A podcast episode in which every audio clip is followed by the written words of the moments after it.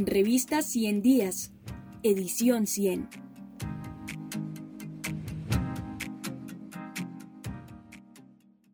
Editorial.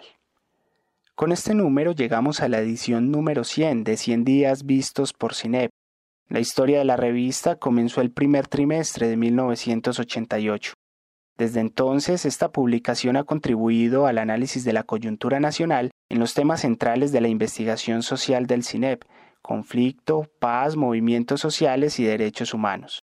Afirma Camilo Borrero, editor de la revista entre 1992 y 2010, quien escribe para el especial de este número que es inusual que una modesta revista de corte académico llegue al número 100.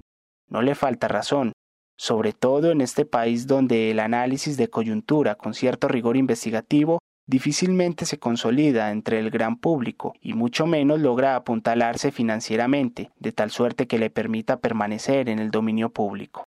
Algunas de las personas que dieron inicio a 100 días contribuyen con este número, bien escribiendo o participando en el conversatorio que está a su alcance con un simple clic. Una de las ventajas de la publicación electrónica es que ésta nos permite establecer con cierta precisión una métrica que nos indica quiénes nos leen, género, edad, tiempo promedio de lectura, artículos más leídos, etc. Pues bien, Dicha estadística nos ha mostrado que nuestro mayor número de lectoras se encuentra en la franja entre los 24 y 32 años, lo cual se constituye en un reto para quienes hacemos la revista.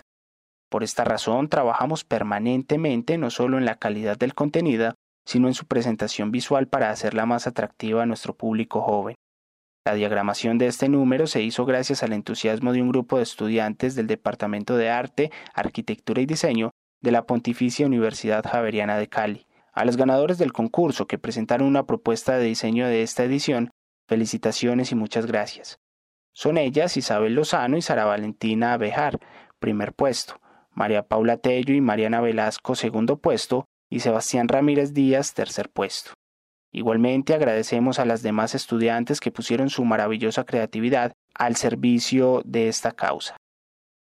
Según cifras de Naciones Unidas, a partir de 1990, aproximadamente el 50% de los conflictos armados internos han terminado mediante acuerdos de paz firmados entre las partes en conflicto. Esto significa que la paz negociada gana cada vez más terreno como alternativa de solución a conflictos en aquellos países gravemente afectados, sobre todo por violencias políticas. A pesar de aquella alentadora cifra, por lo menos la mitad de los acuerdos fracasan por fallas en su implementación. El Estado colombiano ha firmado en 2016 el acuerdo de paz más complejo que jamás haya hecho con un grupo guerrillero, después de una larga y accidentada negociación con las FARC-EP en La Habana, la cual concluyó con un plebiscito que obligó a renegociar partes del acuerdo por presiones de sectores políticos que se convirtieron en voceros del no, el proceso entró en fase de implementación. Desafortunadamente, esta fase no va por buen camino. Por el contrario, el conflicto parece reconfigurarse a pasos agigantados. Las cifras por sí solas son estremecedoras. 83 masacres en lo corrido del año, 244 excombatientes de las FARC asesinados desde la firma del acuerdo, 184 agresiones contra defensoras de derechos humanos entre julio y septiembre de 2020, 377 eventos de violencia político-social sobre colombianos y colombianas durante el primer semestre de 2020. De otro lado, la campaña de deslegitimación sobre el sistema de justicia transicional, especialmente la JEP y la CEP, por parte de sectores políticos saboteadores del proceso de paz en todas sus fases, no han ahorrado esfuerzos por entorpecer sus funciones, acudiendo a toda clase de maniobras que van desde el uso de las fake news pasando por los falsos positivos judiciales hasta la propuesta de derogar la JEP mediante un referendo, que dicho sea de paso, no tiene ninguna posibilidad de prosperar en la práctica, aunque sí produce efectos funestos en la legitimidad del sistema. Pero, ¿por qué la paz no es tan esquiva a los colombianos? Estamos irremediablemente condenados a vivir en medio de un conflicto que se reconfigura de diversa manera a lo largo y ancho del territorio. El profesor Mark Chernik cercano a esta casa, en un análisis comparado de seis décadas de violencia y 25 años de procesos de paz en Colombia, señalaba que el conflicto armado interno de Colombia, además de ser uno de los más duraderos del mundo, tiene una característica trágica. Cada etapa del conflicto alimenta la siguiente.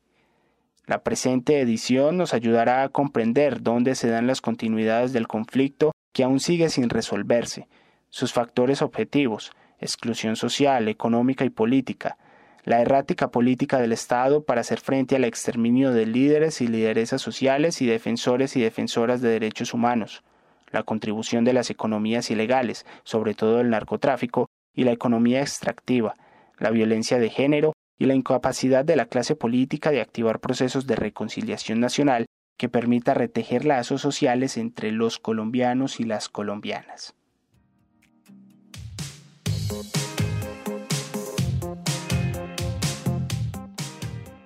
Si quieres terminar de conocer este artículo, ingresa a revista 100 días, cinep.com.